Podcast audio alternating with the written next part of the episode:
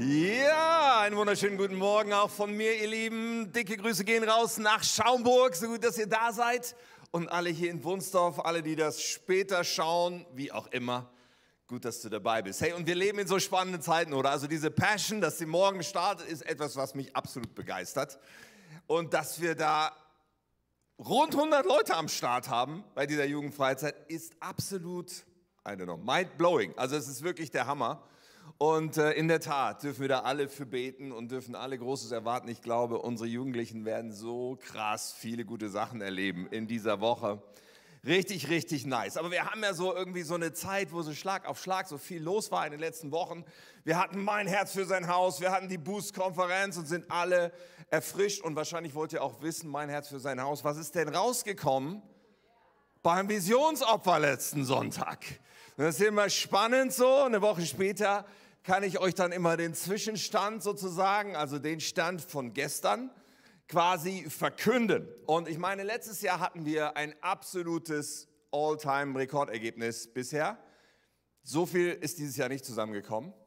Aber es ist mehr zusammengekommen als in allen anderen Jahren, die wir je hatten. Und der Betrag, der bis gestern zusammengekommen ist, sind 57.300 Euro, was der Hammer ist, wirklich. Und ich bin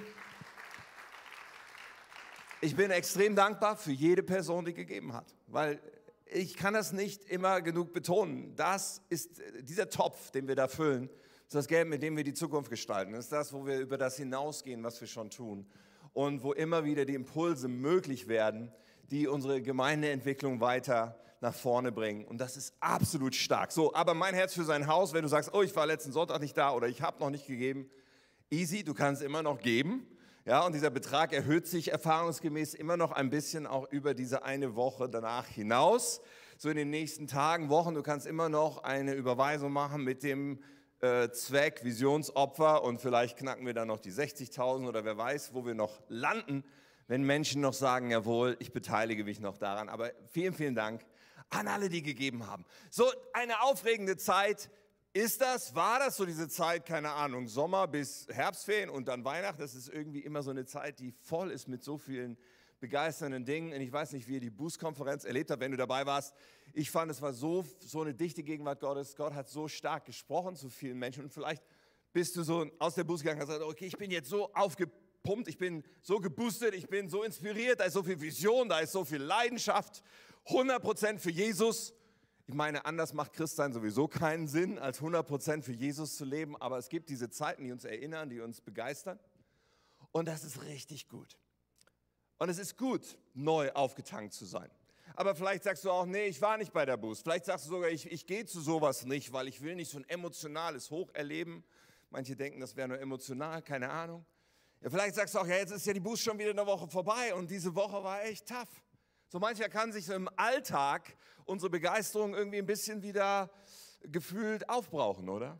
Manchmal kann es sein, dass wir im Alltag an so Punkte kommen, wo wir denken, ja, pff, war das alles real? Dieses, diese, diese, diese Momente von Begeisterung, von Glauben, von Vision, ist das wirklich so? Oder Glaube, ist das vielleicht was, was nur bei anderen Leuten funktioniert? Ist, ist, ist, will Gott wirken vielleicht nur bei anderen Leuten, aber nicht bei mir? Keine Ahnung, wie dir das so damit geht, aber ich habe heute eine Botschaft für uns. Ich glaube, Gott hat mir eine Botschaft gegeben für viele Menschen, die heute hier sind und zuhören und in Schaumburg sind. Und ich glaube, dass wir was verstehen müssen, was ein Game Changer für unser ganzes Leben sein kann. Wenn wir etwas verstehen, was letztendlich in dieser Lücke steht zwischen, okay, Leidenschaft und Vision und ich lebe für Jesus 100 Prozent und dann vielleicht manchmal diesen Momenten, ja, okay, wo, wo ist Gott jetzt in meinem Alltag? Wie funktioniert jetzt das, was die Bibel sagt in meinem Alltag? Ich glaube, in genau dieser Lücke steht die Botschaft von heute in, gewissen, in gewisser Weise drin. So, ich werde, ihr kennt mich, ich werde euch zwei Bibelverse vorlesen und beten und das Thema verraten. So, ich starte ganz gerne so in so eine Predigt und tatsächlich die beiden Bibelverse, die ich jetzt vorlese, wirken total random, sind komplett aus dem Zusammenhang gerissen und scheinen erstmal gar keinen Sinn zu ergeben, okay? Aber keine Sorge, ich werde natürlich dann im Laufe der Predigt wieder darauf zurückkommen und dann hoffentlich die Punkte miteinander verbinden, sodass alles ganz bestimmt hinterher Sinn ergibt. Aber diese beiden Verse stehen auch an ganz unterschiedlichen Stellen in der Bibel. Und ich lese sie ganz kurz vor, so als kleinen Teaser für das, was heute kommt. Der eine Vers stammt aus Matthäus 25, aus einem Gleichnis, was Jesus erzählt. Und in dem Gleichnis gibt es einen Mann, der sagt, ich hatte Angst, dein Geld zu verlieren, also vergrub ich es in der Erde. Hier ist es. So, jetzt kommt der zweite Vers. Das ist ein Satz, den Mose sagt, also ganz woanders, ja, zweites Buch der Bibel, 2. Mose 3. Mose sagt zu Gott übrigens, wer bin ich, dass ich zum Pharao gehen und die Israeliten aus Ägypten führen sollte, fragte Mose Gott. Also mehr random geht kaum, könnte man denken bei diesen beiden Versen. Meine Predigt heute heißt, und das stand aus dem zweiten Vers, wer bin ich?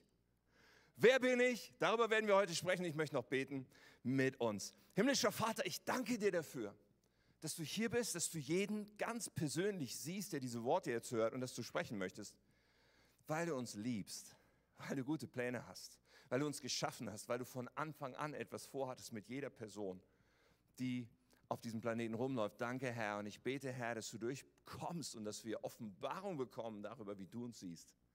Und dass wir Offenbarung darüber bekommen, wie diese Wahrheit unser Leben verändern kann. Und dass es tatsächlich geschieht und dieses Wort Frucht bringt, weil du es mit deinem Atem sozusagen zum Leben bringst. Danke, Herr. Amen.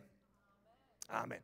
Wer bin ich? Also die Frage nach Identität soll nicht nur heute unser Thema sein. Ich habe so ein bisschen drüber nachgedacht, wer bin ich? Ja, ich könnte sagen, ja gut, ich bin Tim und ich bin ein Mann, ich bin ein Ehemann, ich bin ein Vater, ich bin ein Freund, ich bin Pastor, ich bin so verschiedenste Dinge und ich habe gewisse Eigenschaften, gewisse Dinge, die ich kann oder nicht kann und die mich ausmachen und vieles von dem, was wir denken über wer bin ich, wird ja schon in frühester Kindheit geformt, oftmals. Ja, man kriegt ja als Kind, man kriegt Feedback für bestimmte Sachen und so. Als Kind habe ich so verstanden, okay, ich bin irgendwie, ich bin willensstark und ich bin kreativ und ich kann ganz gut rechnen oder solche Sachen.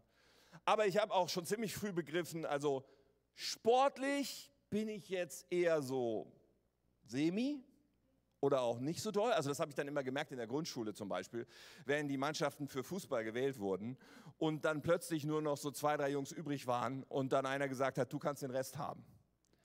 Und ich zu diesem Rest gehörte. Also Sport offensichtlich, ja, auch so Bundesjugendspiele, ich weiß nicht, das waren so Folterveranstaltungen für Kinder und, und dann gab es Leute, die haben da Ehrenurkunden und Siegerurkunden abgeräumt, aber ich nicht. Also Sport nicht so mein Ding. Oder auch so, ich war, ich galt immer so als ungeschickt, wenn es um handwerkliche Dinge angeht, so. Dann, dann wurde so gesagt, ja, lass es mal lieber deine Schwester machen äh, was für so einen kleinen Jungen auch äh, eher so herausfordernd ist. So, also es gab Dinge, die konnte ich gut und Dinge, die konnte ich nicht so gut. Überhaupt die Frage, wer bin ich, war sehr stark erst einmal verknüpft, gefühlt mit der Frage, was kann ich? Was kann ich gut und was kann ich nicht so gut? So formt sich so irgendwie eine Identität, definiert ganz oft durch Eltern, aber auch andere Einflüsse, Lehrer, Freunde, alle möglichen Personen, die so äh, jung auf uns da Einfluss nehmen. Und je länger wir dann leben, desto fester wird dieses Bild von, okay, Wer bin ich? Ja, das Bild ist da. So scheine ich zu sein. Das bin ich, tief eingraviert. Und bei mir waren auch einige Sachen so, ja, du kannst das nicht so gut oder so. Lass es lieber. Manche Sachen waren eingraviert. Und dann kam Jesus, oder? Also in meinem Leben mit 19, ich bin dann mit 19 zum Glauben gekommen und man könnte dann sagen, okay, was verändert sich denn dann, wenn wir zu Jesus kommen? Und biblisch gesehen ist das, das tatsächlich alles ändert sich. Also 2. Korinther 5 beschreibt das ziemlich gut in, in Vers 17, da wird es so ausgedrückt. Das bedeutet aber, wer mit Christus lebt, wird ein neuer Mensch. Er ist nicht mehr derselbe. Sein altes Leben ist vorbei. Ein neues Leben hat begonnen. Das, was hier beschrieben wird, ist tatsächlich, dass unsere Identität komplett neu wird. Das Alte ist vorbei. Christus gibt uns eine neue Identität. Wenn wir also zu Christus kommen, dann ist egal, was, was da war, Christus gibt uns eine neue Identität, ein neuer Mensch in Christus und die alte Identität von einer zerbrochenen Welt geprägt wird ersetzt durch eine Identität, wie Gott uns sieht. Das ist übrigens eine Wiederherstellung, weil Gott hat uns geschaffen und er hat eigentlich immer schon etwas gesehen in uns. Und da kommt jetzt sozusagen dieses, diese neue, dieser neue Mensch ist sozusagen ein Spiegelbild dessen, wie Gott uns sieht. Das ist ja der Hammer. Theoretisch. Oder? Ich meine, wenn wir ganz ehrlich sind, ich glaube, die meisten von uns denken, ja, aber da ist da schon manchmal so eine gewisse Herausforderung zwischen diesem theoretischen, ich bin ein neuer Mensch, und dem, was in meinem Gedanken und in meinen Gefühlen so oft da ist über, wer bin ich eigentlich. Stimmt das? Kann sich da irgendjemand äh, Amen zu sagen? Also irgendwie, ja, ich bin neu, aber es fühlt sich manchmal nicht so an, oder? Oder auch wir sagen als Christen, Gott kann alles, nur halt nicht durch mich. Gott kann alles tun, aber, aber irgendwie mich will er nicht so gebrauchen. Oder ja, Gott ist gut, aber in meinem Leben irgendwie. Oder, oder es scheint halt einfach nicht jetzt der Zeitpunkt zu sein. Äh, keine Ahnung, es funktioniert nicht so. Es scheint irgendwas nicht zu passen. Auch das Thema Berufung. Ja, okay, bestimmte Menschen scheinen berufen zu sein von Gott. Bestimmte Menschen scheinen für Gott vorgesehen zu sein, für eine Bestimmung, für einen gewissen Zweck, aber vielleicht irgendwie nicht ich. So, und Glaube, ich meine, Glaube hat ja damit zu tun, dass wir unser Vertrauen in Jesus setzen und, und dass wir sagen, Gott, ich glaube, dass du alles kannst und dass du gut bist und dass du wirken willst. Aber Glaube und das Glaub, der Glaube an das Wirken Gottes auf diesem Planeten, der läuft immer durch eine gewisse Brille oder durch einen gewissen Filter. Und das ist der Filter von, okay, ich glaube an Gott, aber glaube ich auch, dass durch mich etwas passieren soll, dass Gott durch mich wirken soll. Es ist immer der Filter von, wer glaube ich eigentlich, wer ich bin und wie Gott mich sieht. Der Filter von meiner Identität. Und ich meine, by the way, das Thema Identität ist ja ein Riesenthema auch gesellschaftlich. Ich mache da nur einen ganz kurzen Schlenker. Aber gesellschaftlich wird ja oft so getan, wird oft so gesagt, nach dem Motto Identität, du bist, wer du sein willst. Ja, definier einfach, wer du sein willst. Und das äh, ganz besonders prominent natürlich in der ganzen Debatte um Geschlecht und Gender und so weiter. Die Gender-Ideologie sagt, okay, das biologische Geschlecht, das hat gar nichts zu sagen.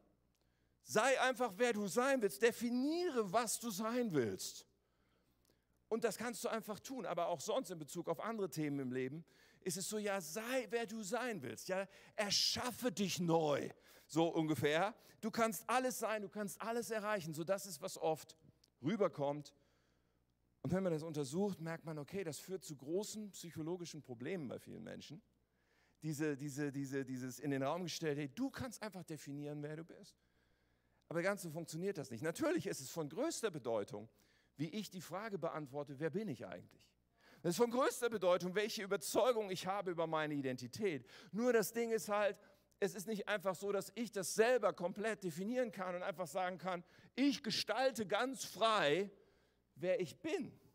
Das ist eine Lüge, das, das funktioniert nicht. Und der einzig gesunde Weg, um von dem, was vielleicht geprägt ist an Identität, zu dem zu kommen, was wirklich gesund und gut und Kraft von meiner Identität ist, ist der einzige Weg ist, Gott, wie siehst denn du mich? Was sagst du denn, wer ich bin? Wie definierst du denn meine Identität? Du hast mich geschaffen. Du hast schon am Anfang, als du mich gemacht hast, was definiert. Was ist das? Hey, das ist der einzig gesunde Weg. Gott, diese Identität, die du hast, die möchte ich lernen. Davon möchte ich mich prägen lassen. Und übrigens, ich glaube, dass wir als Christen, dass viele Struggles im Glauben genau damit zusammenhängen, dass diese Identität, die Gott hat für uns, dass wir die noch nicht richtig begriffen haben, dass die noch nicht unser Denken komplett geprägt hat. Oft genug sind wir dann frustriert, weil der Glaube scheint dann manchmal nicht zu funktionieren. Jedenfalls nicht so wie bei anderen. Oder die Dinge scheinen nicht so, so zu laufen, wie sie in der Bibel beschrieben sind. Aber das eigentliche Problem ist nicht Gott, sondern manches Mal ist es einfach der Filter. Der Filter von wer glaube ich denn, wer ich bin. Und darüber wollen wir ein bisschen nachdenken heute. Nun, Mose, unser Satz heute, der die Predigt auch sozusagen benannt hat, sagt zu Gott, wer bin ich, dass ich zum Pharao gehen soll und die Israeliten aus Ägypten führen soll. Also gemeint ist, du, du musst dich geirrt haben, Gott. Ich, ich doch nicht. Ne? Und, und ich gebe euch ein bisschen Kontext, okay? Das ist nämlich die Situation, wo Gott Mose beruft. Ich meine Mose, ja, nachdem fünf Bücher in der Bibel benannt sind und das ist die herausragende Figur im Alten Testament, ist ein krasser Typ. Gott beruft Mose und die Situation ist aber, Gott begegnet Mose, nachdem Mose 40 Jahre in einer Wüste rumgelaufen ist und Vieh gehütet hat. 40 Jahre Schafe blöken, okay? Und nach 40 Jahren sieht Mose einen brennenden Busch und schaut sich das an und denkt, der Busch brennt, aber der verbrennt gar nicht. Und dann fängt Gott an, zu ihm zu sprechen. Und Gott begegnet ihm. Mose berafft das, okay, ich ziehe meine Schuhe aus, heiliger Boden, Gott spricht zu mir. Und dann gibt es diese Unterhaltung. Und, und Gott sagt, ich, ich gehe da mal ganz kurz in den Anfang rein. Äh, äh, Gott sagt, ich habe das Schreien der Israeliten gehört. Ich habe gesehen, wie sie von den Ägyptern unterdrückt wurden. Nun geh, ich sende dich zum Pharao, du sollst mein Volk aus Ägypten führen. Also krasse Ansage von Gott. Und darauf sagt Mose, da gibt es so eine kleine Unterhaltung zwischen Gott und Mose. Und das ist also Comedy im Grunde, wenn es nicht so traurig wäre. Es ist krass, weil Mose sagt erstmal, wer bin ich? Ja, wer bin ich schon? Und Gott sagt, ich werde mit dir sein. Dann heißt es, Mose wandte ein, wenn ich zu den Israeliten gehe und sie mich dann fragen, wie heißt er denn, der Gott, der dir begegnet ist? Ja, erst nächster Einwand von, von Mose. Wie heißt er denn? Gott sagt dann, ich bin, der ich immer bin. Das ist Gottes Antwort auf, wer bin ich? Ja, ziemlich klar und umfassend. Sag ihnen einfach, ich bin, hat mich zu euch gesandt. So, dann kommt Mose wieder. Mose protestierte erneut. Aber sie werden mir nicht glauben und sie werden nicht auf mich hören und, und sie werden einwenden, der ist nie erschienen. Daraufhin macht Gott mal so ein paar kleine Wunder. Ja, könnt ihr mal nachlesen in 2. Mose 3 und 4. Gott sagt, hey, du hast doch so einen Holzstab, so einen Hirtenstab in deiner Hand, schmeiß den mal hin. Mose schmeißt den hin, dann wird eine Schlange da draus. Ziemlich beeindruckend. Dann sagt Gott, pack die Schlange. Okay, dann wird wieder ein Stock draus. Auch ziemlich. Dann sagt Gott, okay, jetzt steckst du mal deine Hand in dein Gewand. Macht Mose, zieht sie wieder raus, ist die Hand weiß und aussätzig. Und dann steckt er die Hand wieder ins Gewand, zieht wieder raus, ist die Hand wieder clean und gesund. Und, und Gott sagt zu Mose, das wirst du dann demonstrieren und dann werden die alle glauben. Oh, oh, okay, aber Mose ist noch nicht fertig. Ja? Mose erwiderte, oh Herr, aber ich bin kein guter Redner, ich bin es nie gewesen. Und Gott wieder, oh, wer hat den Menschen einen Mund gegeben? Wer macht die Menschen stumm oder taub, sehend oder blind? Ich bin es, der Herr. Mach dich auf den Weg, ich werde dir helfen, ich werde dir sagen, was du also reden sollst. Und Mose sagt dann noch, Herr, bitte schick doch einen anderen. Im Ernst? Solange ist Gott auch wirklich nicht mehr amused. Da heißt es, der Herr wurde zornig auf Mose. Aber schließlich endet die Sache damit, dass Mose sagt, okay, okay, Widerstand scheint zwecklos zu sein. Ich mache jetzt einfach, was Gott sagt. Aber das Ding ist, Mose glaubt überhaupt nicht daran, dass in ihm das steckt, was nötig ist oder dass, dass, es, dass, dass er die Person sein kann. Mose, seine Identität, seine Antwort auf die Frage, wer bin ich, war, ich bin zu nichts zu gebrauchen für Gott. Bei mir funktioniert nichts. Mich kannst du gleich komplett vergessen. Und zwar so sehr war das in ihm, dass selbst ein brennender Busch, der nicht abbrennt, und selbst ein Stock, der eine Schlange wird und umgekehrt, und selbst eine Hand, die äh, krank und wieder gesund, all das hat ihn nicht davon abgehalten zu sagen, ich, ich bin nicht der Richtige, Nimm doch lieber einen anderen. Ich meine, wir reden von Mose. Und offensichtlich hatte Gott eine ganz andere Sicht von diesem Mose als Mose selbst. Und offensichtlich sah Gott in diesem Mose diesen Mann, der die Demut hatte, der die, die Eigenschaften hatte, der, der, der, wo Gott gesagt hat, diesen Mann will ich gebrauchen in mächtiger Art und Weise wie niemanden zuvor. Und ich habe so gedacht in der Vorbereitung, hey, und genau das Gleiche ist grundsätzlich wahr für so viele Menschen, die meine Worte jetzt gerade hören. Dass das, wie du und ich, wie wir uns oftmals selber sehen, so anders ist, als wie Gott uns sieht. Und was Gott eigentlich mit uns tun will. Und was Gott eigentlich geplant hat. Dass diese Lücke genau die gleiche oftmals ist. Und die meisten bleiben weit hinter dem zurück, was Gott eigentlich jeden Tag tun will. Deswegen habe ich übrigens auch diese, diese lustige, bunte kleine Raupe da auf mein Bild gemacht. Weil ich so gedacht habe, was für ein Sinnbild. Denn diese Raupe, diese Raupe, wir wissen das, aus dieser Raupe wird möglicherweise, je nachdem welche Raupe es ist, ein wunderschöner Schmetterling. Ich habe euch einen Schmetterling mitgebracht, mal so als Bild, um uns das vor Augen zu führen.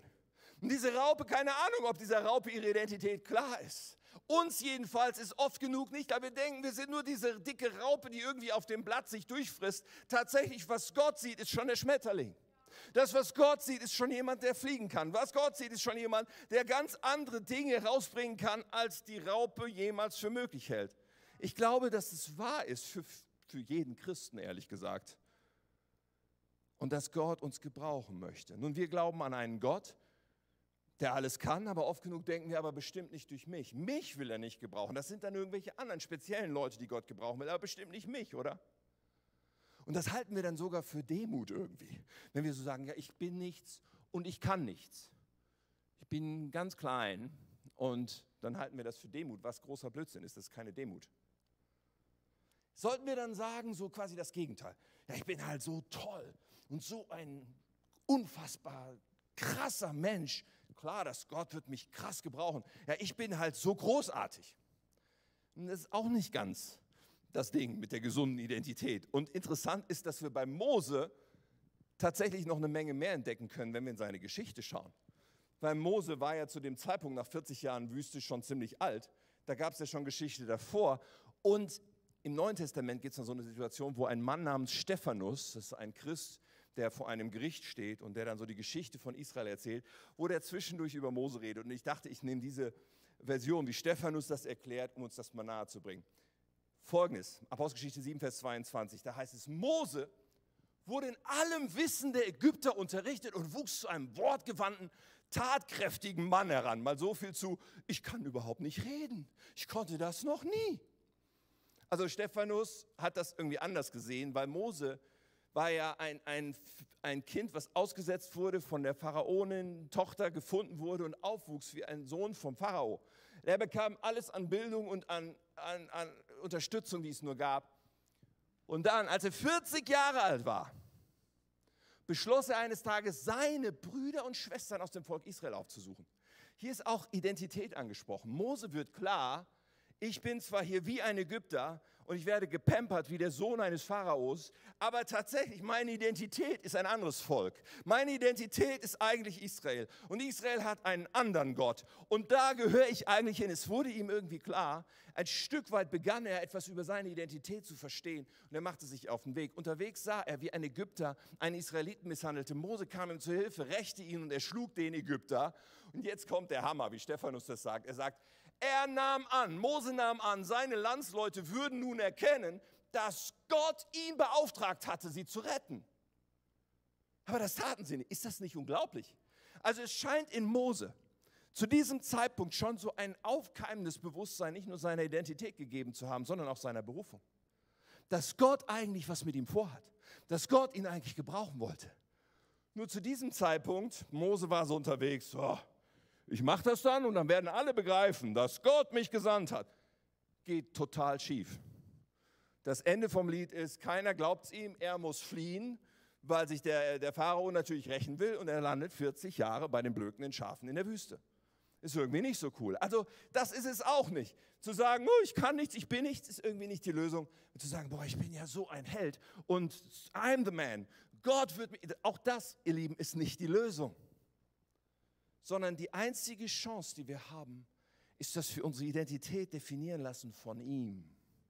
Dass wir verstehen, ich bin kostbar und wertvoll, nicht aus mir, sondern weil er entschieden hat, mich zu lieben, weil er mich kostbar und wertvoll nennt. Ich bin, ich, ja, ja, Gott kann alles durch mich tun, aber eben weil er es tut, nicht weil ich so toll bin, weil er der Allmächtige ist, weil er, weil, zu verstehen, meine Identität kommt komplett aus diesem Gott. Alles, was bei mir irgendwie was wert ist, irgendwie toll ist, irgendwie die Welt verändern kann, kommt aus ihm. Aber ja, so ist es auch tatsächlich. Ich brauche mich nicht zu verstecken, ich kann selbstbewusst sein, weil dieser Gott auf meiner Seite ist, weil ich verstanden habe, er hat mir ein neues Leben gegeben, weil ich verstanden habe, er hat mich berufen. Und deswegen ist es nicht angesagt, dass ich meinen Kopf in den Sand stecke. Das ist unsere einzige Chance. Und wahre Demut ist zu begreifen, mein Gott kann alles durch mich tun. Ich nehme mich nicht selber wichtig, sondern ich nehme einfach nur diesen Gott wichtig, der sich entschieden hat, mich zu rufen. Ich finde das faszinierend, um noch mal einen anderen biblischen Charakter ins Spiel zu bringen, bei Paulus, wie er das mal sagt in der Apostelgeschichte 20. Da sagt er nämlich, mein Leben ist mir nicht der Rede wert. Also mein Leben ist eigentlich nichts Besonderes, sagt Paulus.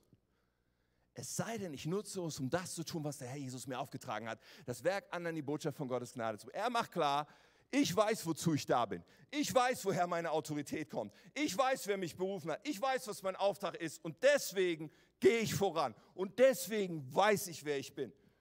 Und das finde ich so faszinierend.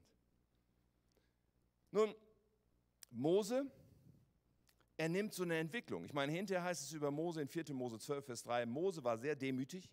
Es gab niemanden auf der Erde, der demütiger war als er. Und das ist jetzt wahre Demut. Und das ist, dass Mose hat das Rote Meer geteilt. Mose hat unfassbare Wunder gesehen, in jeder Weise.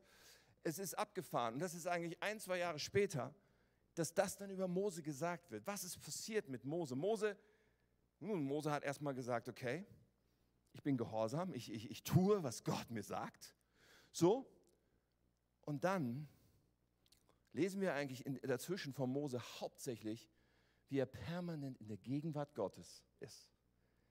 Wie er Gott sucht, wie er betet, wie er mit Gott redet, wie Gott mit ihm redet und wie, wie dieses ständig auf Gott fokussiert zu sein und von Gott zu hören, wie es komplett ihn verwandelt in die Identität, die Gott eigentlich für ihn hat. Es ist ein Mann, der voller Demut ist, ein Mann, der am Herzen Gottes ist, ein Mann, von dem Gott sagt, ich rede von Angesicht zu Angesicht mit ihm. Es passiert durch einen Prozess, eine Entwicklung. Und ihr Lieben, ich glaube, dass eigentlich für jeden Christen Gott diese Entwicklung gehen möchte. Diese Entwicklung, dass unsere Identität geprägt wird von diesem Gott, der uns sieht. Ich glaube, dass es eine Entwicklung ist. Die Frage, wer bin ich, komplett ihre Antwort finden soll in Ich bin, wer du sagst, dass ich bin, Gott. Und ja, das ist eine Entwicklung. In meinem Leben ist es auch eine Entwicklung und ich bin da auch nicht unbedingt fertig. Aber ich weiß, dass, dass als ich Christ wurde, in mir noch so viel an, an Minderwertigkeitsgedanken und an ich kann das nicht. Und, und ich dachte sehr klein von mir. Und dann gab es verschiedene Dinge, die, so, die ich heute noch abrufen kann. Bücher, die ich gelesen habe zum Beispiel. Ein Buch, was ich gelesen habe, das hieß Von innen nach außen. Und da geht es darum, dass das wichtigste Bedürfnis des Menschen Liebe und Annahme ist. Und dass wir verstehen müssen, dass dieses Bedürfnis nach Liebe und Annahme nur ein einziger stillen kann, das ist Gott.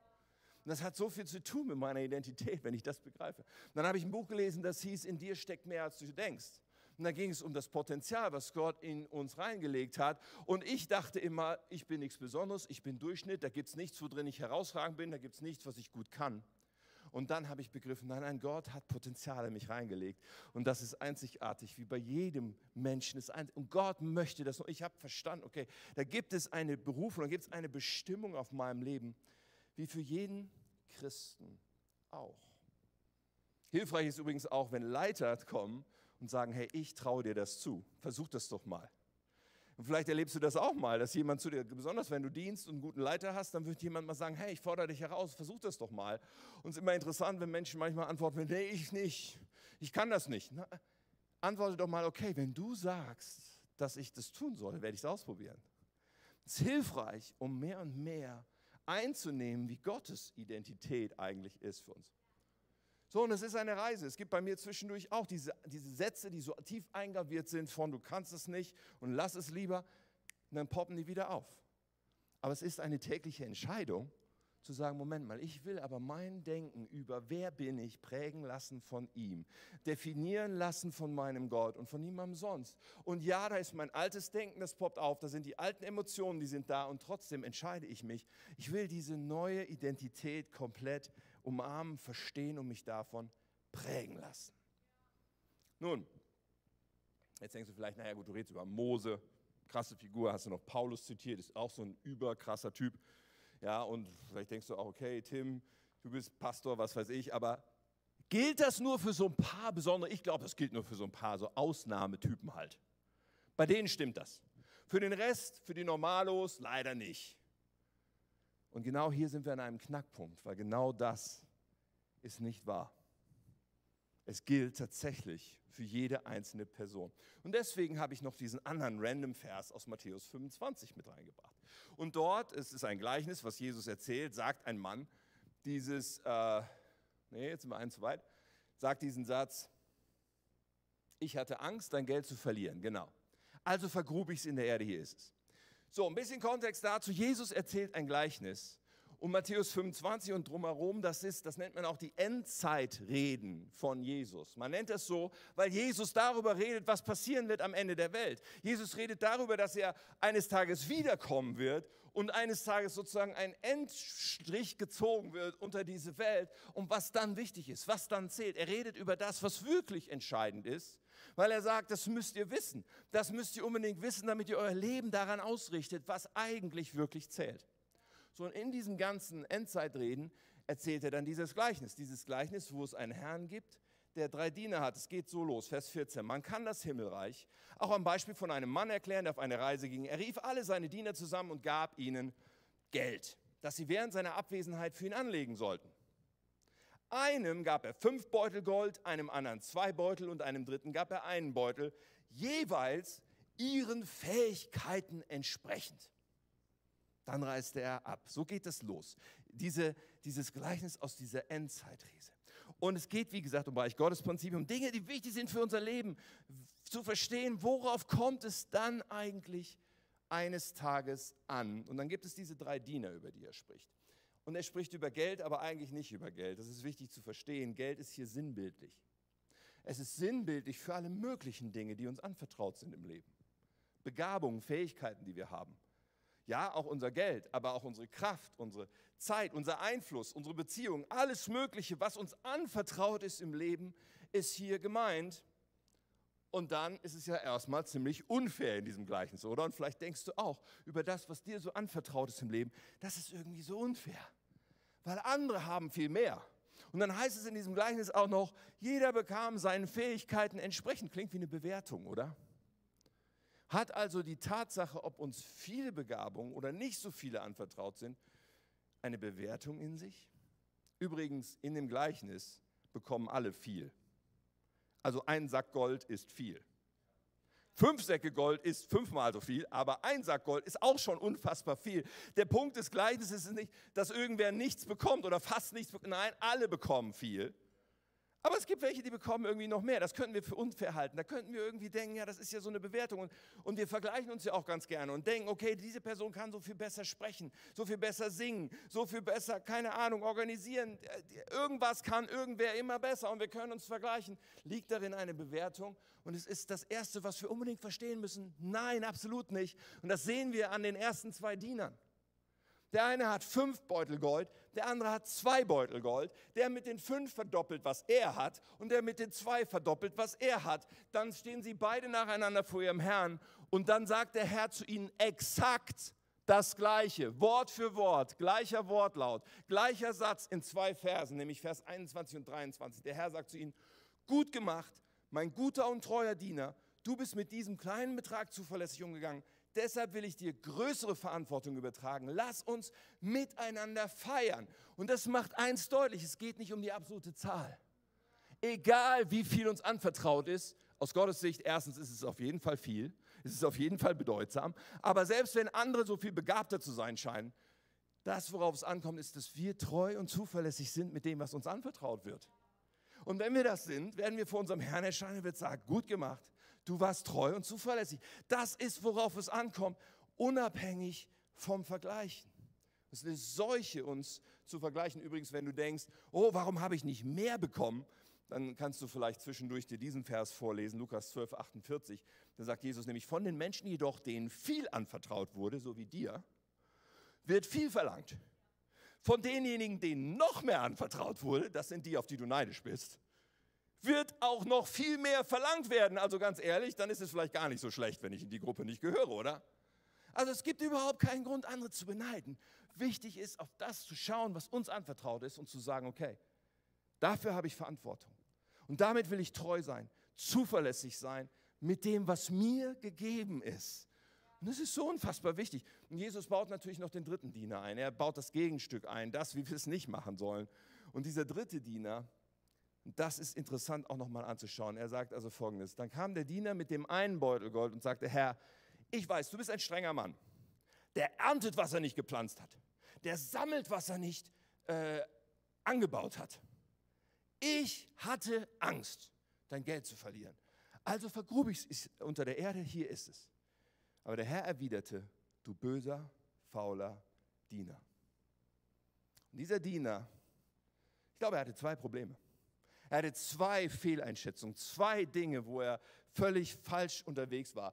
Und das eine war, er hatte ein falsches Bild von seinem Herrn. Er, er dachte, du bist ein, ein, ein harter Mann und der sammelt, wo er nicht angebaut hat und so weiter. Und auch wir können ein falsches Bild von Gott haben. Auch wir können denken, Gott ist gar nicht gut. Gott meint das gar nicht so mit seinen Verheißungen. Die sind eigentlich gar nicht alle da. Ist irgendwo noch das Kleingedruckte. Gott will gar nicht wirken in meinem Leben. Wir können ein falsches Bild haben von Gott. Das ist ein Riesenproblem. Und meistens kommt es dann ganz eng verbunden, wie bei diesem Diener, mit dem zweiten, mit der zweiten Fehlhaltung. Nämlich dieses falsche Bild von wer bin denn ich? Dieser Diener dachte, ich werde versagen. Ich werde das Geld verlieren. Wenn ich das einsetze, was mir anvertraut ist, oh, das wird, das wird nicht funktionieren. Das ist mir zu riskant. Andere werden wahrscheinlich über mich lachen. Irgendwas wird schief gehen. Versteht ihr, er hatte dieses Bild von sich, dass es nicht funktionieren wird. Und deswegen hat er überhaupt nichts gemacht. Und der Herr kommt und nennt ihn böse und faul. Er entlarvt, dass es nur eine vorgeschobene Ausrede war, was er jetzt plötzlich vorbringt. Das Resultat jedenfalls war, er hat nicht gedient, er hat nicht eingesetzt und was ihm anvertraut war. Und ich habe mich einfach gefragt und Gott ist mir so begegnet bei diesem, der Frage, wie wird diese Unterhaltung aussehen, wenn wir sie führen mit unserem Herrn? Und lass uns da sehr, sehr klar sein. Jeder einzelne Mensch wird diese Unterhaltung führen mit unserem Herrn Jesus Christus nach unserem Tod. Jeder einzelne. Wir werden alle vor Gott stehen und die Frage wird sein, okay, was hast du denn draus gemacht? Ich habe dir das Leben anvertraut, ich habe dir Begabung, ich habe dir so viel anvertraut. Was hast du draus gemacht? Jeder Einzelne wird vom Herrn stehen. Und ich denke manchmal so aktuell in diesen Zeiten, die immer ungemütlicher werden und immer unsicherer denke, es kann auch sein Gutes haben, wenn die Zeiten unsicherer werden, weil vielleicht, hoffentlich, machen wir uns klar, worum es eigentlich geht und was eigentlich zählt und was eigentlich wichtig ist. Und wenn wir darüber nachdenken, was in Ewigkeit zählt und wie diese Unterhaltung mit unserem Herrn sein wird, hey, dann haben ungemütliche Zeiten ihr Gutes. Denn ich glaube, dass wir als Christen vor Jesus stehen und mancher wird vielleicht sagen, oh, ich habe immer gedacht, nur die anderen hätten die Gaben. Ich habe immer gedacht, nur die anderen sollen dir dienen. Ich habe immer gedacht, das, was ich habe, das ist irgendwie nichts. Ich hatte Angst, dass es nicht funktioniert. Dass es nicht funktioniert, wenn ich bete für jemanden. Dass es nicht funktioniert, wenn ich mitmache in einem Team und diene. Dass es nicht funktioniert, wenn ich aufstehe, wenn jemand ungerecht ist und ich dagegen meine Stimme erhebe. Dass es nicht funktioniert, wenn ich jemandem von Jesus erzähle. Ich hatte immer Angst. Das habe ich nicht gemacht. Ich glaube, dass das Bild, was wir haben von uns selbst, wer bin ich, dass es uns oft sabotiert. Wenn wir nicht verstehen, was Jesus sagt, wenn wir ein Mose sind in diesem Moment, äh, wo, wo er berufen wird, sagen, nein, ich, ich nicht. Nimm jemand anders. Dass es sabotiert, was eigentlich möglich wäre. Und dass wir wenn wir hören, hey, du bist krank, dass wir nicht reagieren mit, okay, ich möchte gerne für dich beten. Wie oft lassen wir uns abhalten, davon für Menschen zu beten, die eine Heilung brauchen? Oder in einer Situation davon abhalten zu beten, dass ein Wunder geschieht? Wie oft lassen wir uns abhalten, mit unseren Freunden und Nachbarn über Jesus zu reden oder sie zum Gottesdienst einzuladen? Weil wir denken, das funktioniert bestimmt nicht oder der findet das bestimmt blöd. Wie oft lassen wir uns abhalten, zu dienen? Viele Christen lassen sich abhalten zu dienen und, und, und bringen nicht an den Tisch, was sie, was sie doch haben. Wie oft lassen wir uns abhalten zu geben, weil wir denken, oh, die Finanzen, die muss ich lieber selber behalten und, und zurückhalten. Und, und außerdem ist es ja eh nur so wenig. Also was macht das schon? Das macht ja keinen Unterschied. Wie oft lassen wir uns abhalten? Warum? Weil wir glauben, das bin ja nur ich. Weil wir glauben, also mein Beitrag, also der macht jetzt echt nicht so viel. Das Reich Gottes wird bestimmt ohne mich auch klarkommen und ohne dass ich einbringe, was ich habe.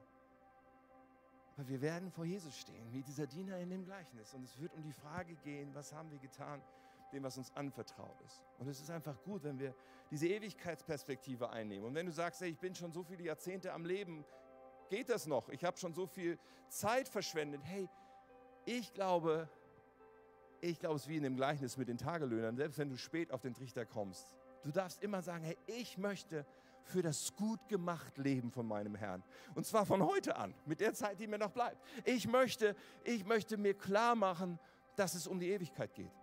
Jeder Einzelne kann diese Entscheidung treffen und kann die Entscheidung treffen, ich will meine Identität definieren lassen von Jesus. Und wie gesagt, es ist nicht wichtig, ob du denkst, ich habe ein Talent oder zwei oder fünf, sondern das, was wir haben. Es liegt kein Wert in der Anzahl, sondern nur in der Treue, die für jeden möglich ist. Ich habe so gedacht, Jesus sagt ja mal, wir sollen werden wie die Kinder.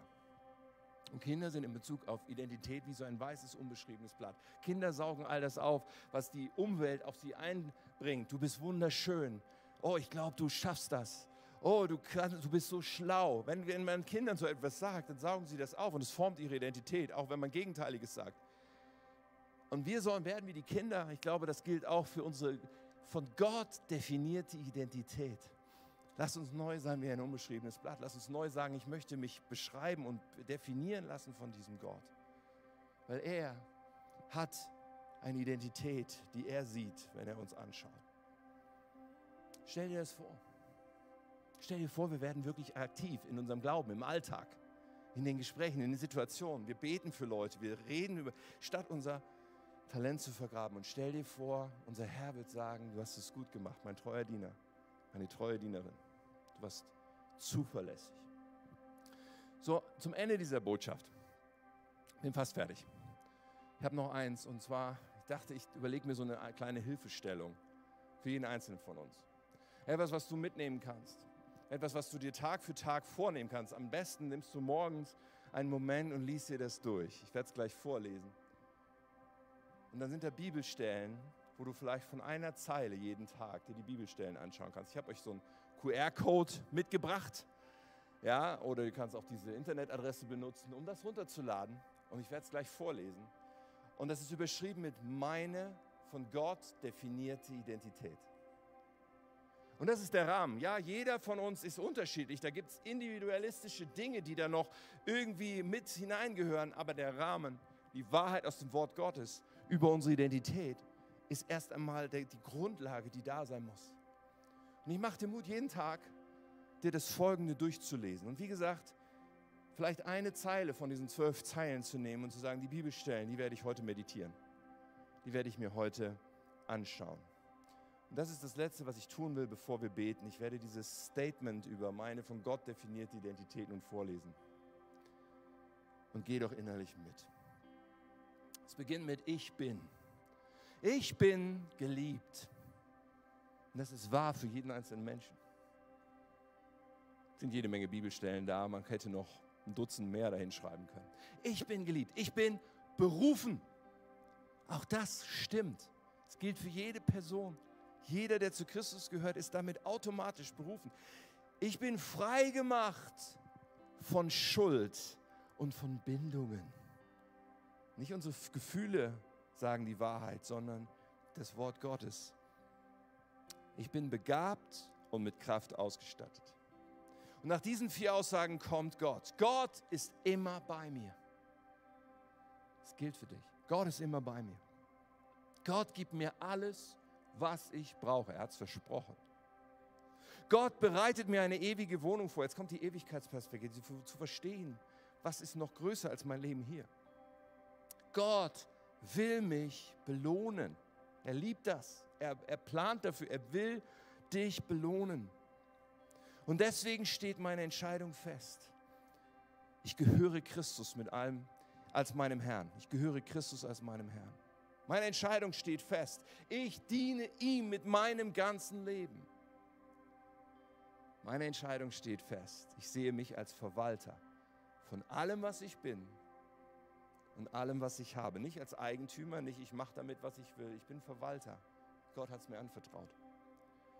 Und ich lebe mit Ewigkeitsperspektive, allein für sein Gut gemacht.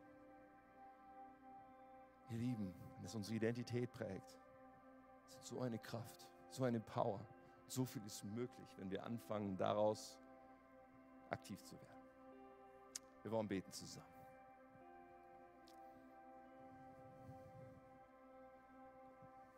Jesus. Wenn jemand in Christus ist, so ist eine neue Schöpfung, ein neues Leben hat begonnen. Herr, und eins der Dinge, die der Feind benutzt, ist uns zu belügen, und ist die alte Identität und die alten Gefühle und die alten Aussagen zu nehmen und sie uns wieder und wieder vorzuhalten. Und sie fühlen sich so vertraut an, weil wir sie früher geglaubt haben. Aber du hast es neu gemacht. Und Herr, wir strecken uns heute aus nach deiner von dir definierten Identität von uns, so wie du uns siehst, wer du sagst, wer wir sind. Und ich bete, dass Potenzial entfesselt wird ich bete, dass Menschen sich nicht länger abhalten lassen, dass wir alle uns nicht länger abhalten lassen, mit dir zu rechnen im Alltag und zu gehen mit dem, was du sagst, wer wir sind und wie du uns ausgestattet hast. Heiliger Geist, beweg dich unter uns. Berühr du Menschen gerade jetzt. Lass uns einatmen, diese Hoffnung, die daraus kommt, zu verstehen, ey, das ist wer ich bin. Und das ist, wie ich immer mehr auch werden darf, so wie ein Mose dann mehr und mehr geworden ist zu dem Menschen, der deine Gegenwart kannte, der deine Wunder gesehen hat und der voller Demut von dir gebraucht wurde in Kraft.